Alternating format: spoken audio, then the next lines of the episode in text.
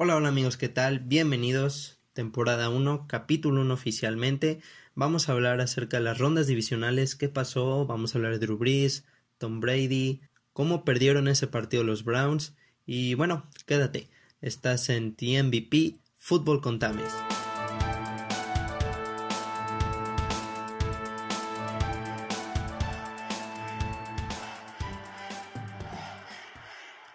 Y ok, Vamos a iniciar con Chiefs versus Browns. Hablaré primero de los Chiefs específicamente y quiero agregar un poquito de contexto, porque yo creí que podríamos ver al equipo un poco fuera de ritmo. Recordemos que los titulares no jugaban desde hace tres semanas. Patrick Mahomes no jugaba desde hace tres semanas, señores. Y sumen esto. En sus últimas ocho victorias han sido por seis puntos o menos. Sabemos de Chiefs como un equipo poderoso ofensivamente que te puede meter 40 puntos si ellos quisieran. Sin embargo, que sus últimas victorias sean por 6 puntos o menos, habla de esta tendencia que vimos respecto a permitir a los rivales meterse al juego, dormirse en lapsos del partido y ciertamente plantaron un poquito de dudas respecto a cómo llegaban a los playoffs. Sin embargo, Patrick Mahomes llegó, se vio fresco, se vio renovado y estos fueron sus números en dos cuartos y cachito que jugó respectivamente. 30 lanzados, 21 completados, touchdown por pase, touchdown corriendo, arriba de 100 de pase rating. Todo eso en un pie malo, mis amigos. Recordemos que estaba lesionado de su pie. Eh, estas fueron sus series con las que iniciaron. Iniciaron muy bien los Chiefs, en serio. Primera serie touchdown, otra serie touchdown, gol de campo, gol de campo, gol de campo fallado, debió meter esa eh, Buckner.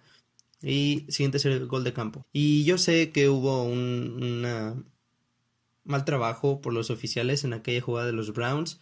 Eh, creo que sin las repeticiones se percibe un castigo, debe marcarse.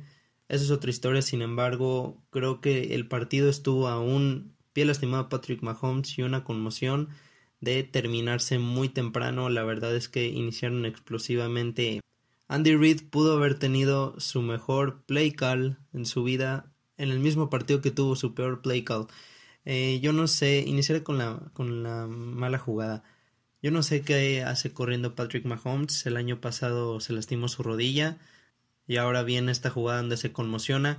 Creo que Andy Reid jamás lo va a, a mandar a correr nunca más en su vida. Sin embargo, en el cuarto cuarto, Andy Reid confía en su equipo, confía en su filosofía, en su tipo de juego aéreo y fue a rifársela en cuarta oportunidad, no corriendo. El 99% de los head coaches hubieran corrido ese balón, sin embargo él dijo yo me la juego por pase, matan el partido, hermosa jugada que mandó ahí Andy Reid. Y sepan este dato amigos, Dos equipos han sido anfitriones del campeonato de conferencia tres años consecutivos. Los Chiefs y las Águilas, ambas veces coachados por Andy Reid. Es un super coach, amigos. Que no les quede duda, pero que ya no manda a correr a Patrick Mahomes, por el amor de Dios. ¿Dónde perdió el partido Browns? No, ustedes no llegaron a un punto donde, wow, en serio los Browns van a ganar este partido. La verdad yo sí, cuando le interceptaron a Chad Henney que lanzó ese pase, no sé por qué lo lanzó y lo interceptaron. En serio lo creí, pero este fue su siguiente drive para ganar el partido.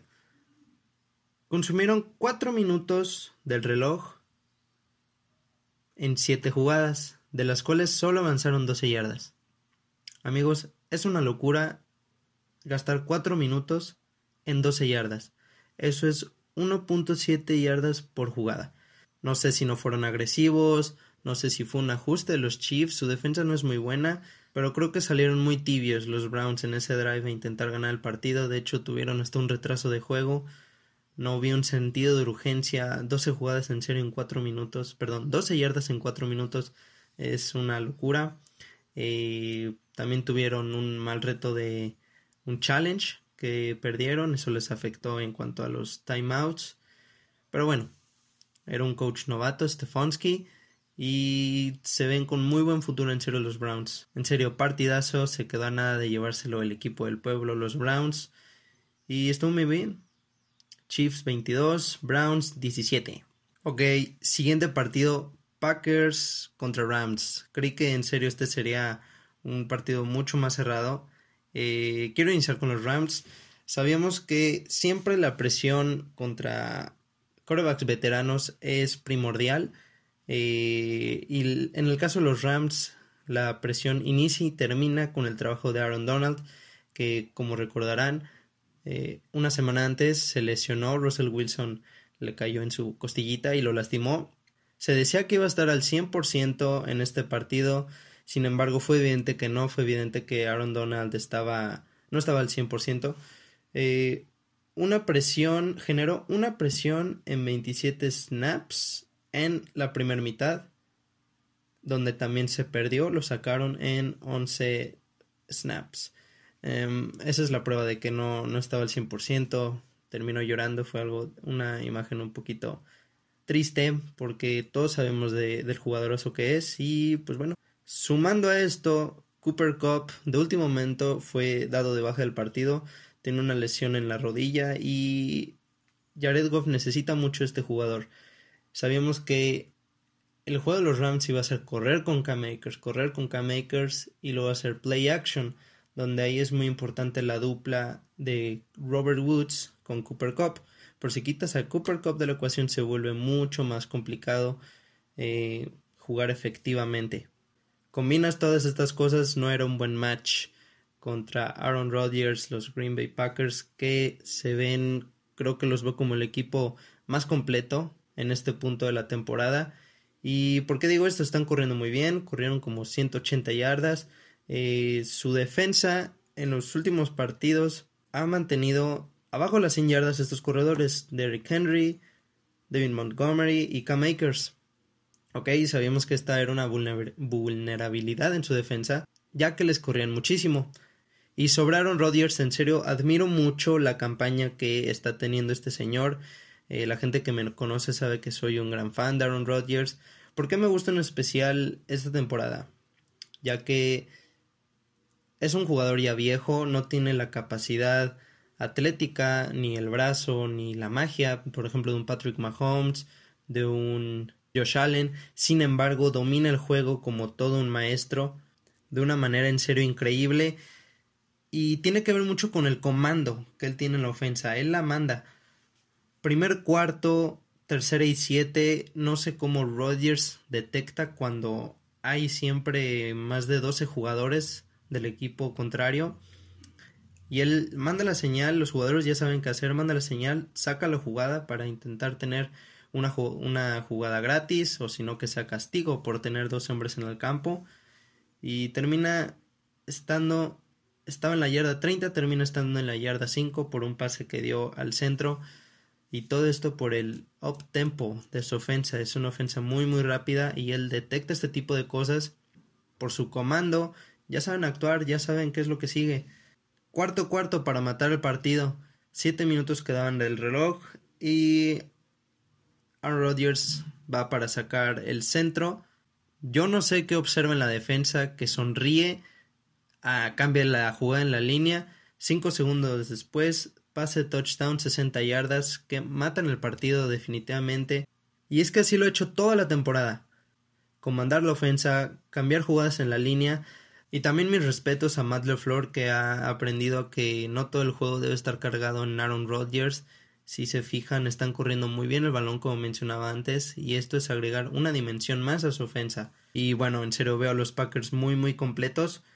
A ver qué tal Packers contra Buccaneers. Hablaremos de ese partido en otro capítulo, pero partidazo que se viene. Partidazo. Ok, y seguimos con Bills contra Ravens. Ay, ay, ay. Todos creemos que iba a ser un, un juego súper ofensivo. Sin embargo, creo que las defensas hicieron un buen trabajo. Lamar Jackson. ¿Qué opinan de Lamar Jackson, amigos? ¿Es un quarterback o un corredor? Yo todavía creo en él, todavía creo en él como un coreback. Sin embargo, creo que su juego en general de los Ravens se ha vuelto unidimensional, pero cuando no quieren serlo, cuando quieren lanzar el balón, no tienen las herramientas ni el juego para llevarlo a cabo. ¿A qué me refiero? Vamos con las primeras cinco jugadas del partido de los Ravens, ¿ok? Primera jugada acarreo 12 yardas, segunda jugada acarreo 10 yardas, tercera jugada 9 yardas, cuarta jugada 5 yardas, quinta jugada 7 yardas. Todas, todas, todas fueron jugadas corriendo, ¿ok? 8.6 yardas por carrera, estás barriendo el campo, en 5 jugadas ya estaban en zona de gol de campo. Sin embargo, ¿qué pasa? Eh, de estar en formaciones de correr cerrados, que es el juego de los Ravens, y de repente abren a empty, 5 receptores, Lamar Jackson solo en el backfield, no creo que sea la estrategia indicada. En cuanto hicieron eso, capturaron a Lamar Jackson. Y es que no tienen los receptores ni siquiera para intentar este tipo de estrategias. No, no creo que vayan a correr a Greg Roman, el coordinador ofensivo de Ravens, es quien manda las jugadas. No me ha gustado, no me gustó cómo llamó este partido, no me gustó cómo llamó el partido el año pasado que perdieron contra Titanes. Ravens estaba enfrentando terceras y nueve, terceras y once, sin un ataque aéreo bien formado, sin los jugadores indicados, este iba a ser un partido largo, no lo vas a ganar así. Creo que a los Ravens les surge en este offseason conseguir un receptor. Eh, creo que este receptor número uno podría beneficiar a todos, tanto a Lamar Jackson, a Hollywood Brown, que creo es un slot muy prometedor, sin embargo creo que necesita este receptor uno que lo complemente, también a Lamar Jackson que sí lanzó una intercepción muy muy fea, no se ha visto bien en este tipo de situaciones. Sin embargo, sigo creyendo, quiero verlo con un buen receptor, quiero verlo madurar y bueno, todavía no me rindo con Lamar Jackson. Bills. Brian Dable, coordinador ofensivo de los Bills, demostró por qué probablemente va a ser un head coach la siguiente temporada. Este partido me recordó mucho al partido contra Steelers, donde en el segundo cuarto en el, perdón, en el segundo medio, eh, logra hacer los ajustes necesarios para sacar adelante el partido y anotar. Eh, no fue una, victoria bonita. Hay veces que los mejores e-, equipos, si bien no empiezan dominando, no terminan dominando, los partidos a veces se traban, pero los mejores equipos logran hacer los pequeños ajustes necesarios para llevarse la victoria. Lo hizo Brian Dable. Eh, de hecho, los Bills están a un ave María de Kyler Murray de ganar 12 partidos consecutivos. 12 partidos, eso sería mejor que la racha de los Steelers en esta temporada. Pero Bills, muy buen trabajo de coaching, muy muy buen trabajo de coaching. Probablemente ahí esté el asistente coach, el coach asistente del año y el head coach del año en Sean McDermott. Ok, pues los Bills avanzan al campeonato de conferencia. La última vez que lo hicieron también enfrentaron a los Chiefs y ganaron. Entonces, ¿cómo son las coincidencias? Bills Chiefs se viene ese partido. Hablaremos también más adelante de ello, pero mucha incertidumbre por la lesión de Mahomes, quién sabe que juegue. Ya veremos. Bills muy muy bien. Y por último, el último partido de la ronda divisional Saints contra Buccaneers, el partido que lo querían pasar por History Channel. Tom Brady contra Drew Brees por tercera vez en este año. ¿Y qué onda con Tom Brady? 43 años. Creo que demostró cómo ganar en playoffs cuando tu equipo, ¿cómo lo digo?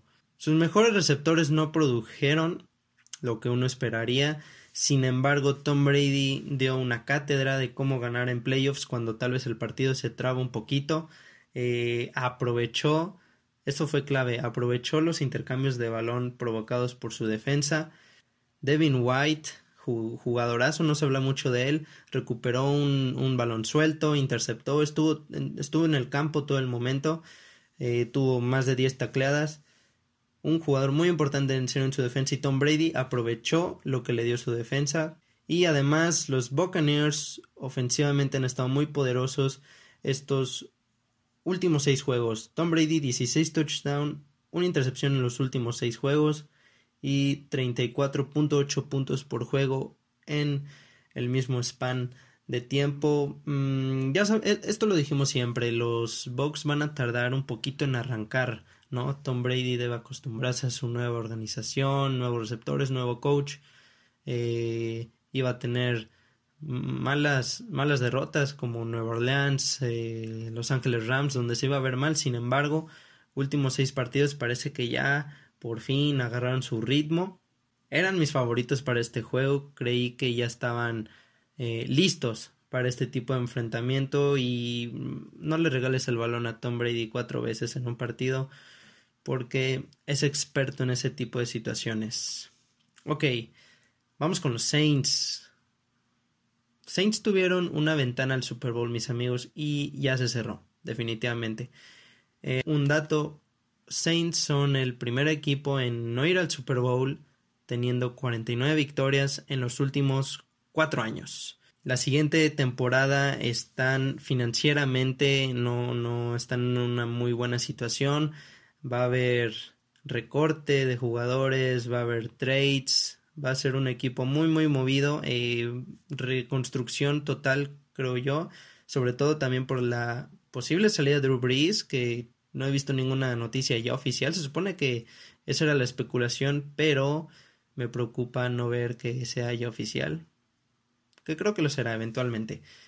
Quiero decir algo de Drew Brees, em, será un miembro del Salón de la Fama sin duda, eh, es uno de los mejores quarterbacks en la historia de la liga. Tiene casi todos los récords que un quarterback podría tener, si no es que es el segundo lugar.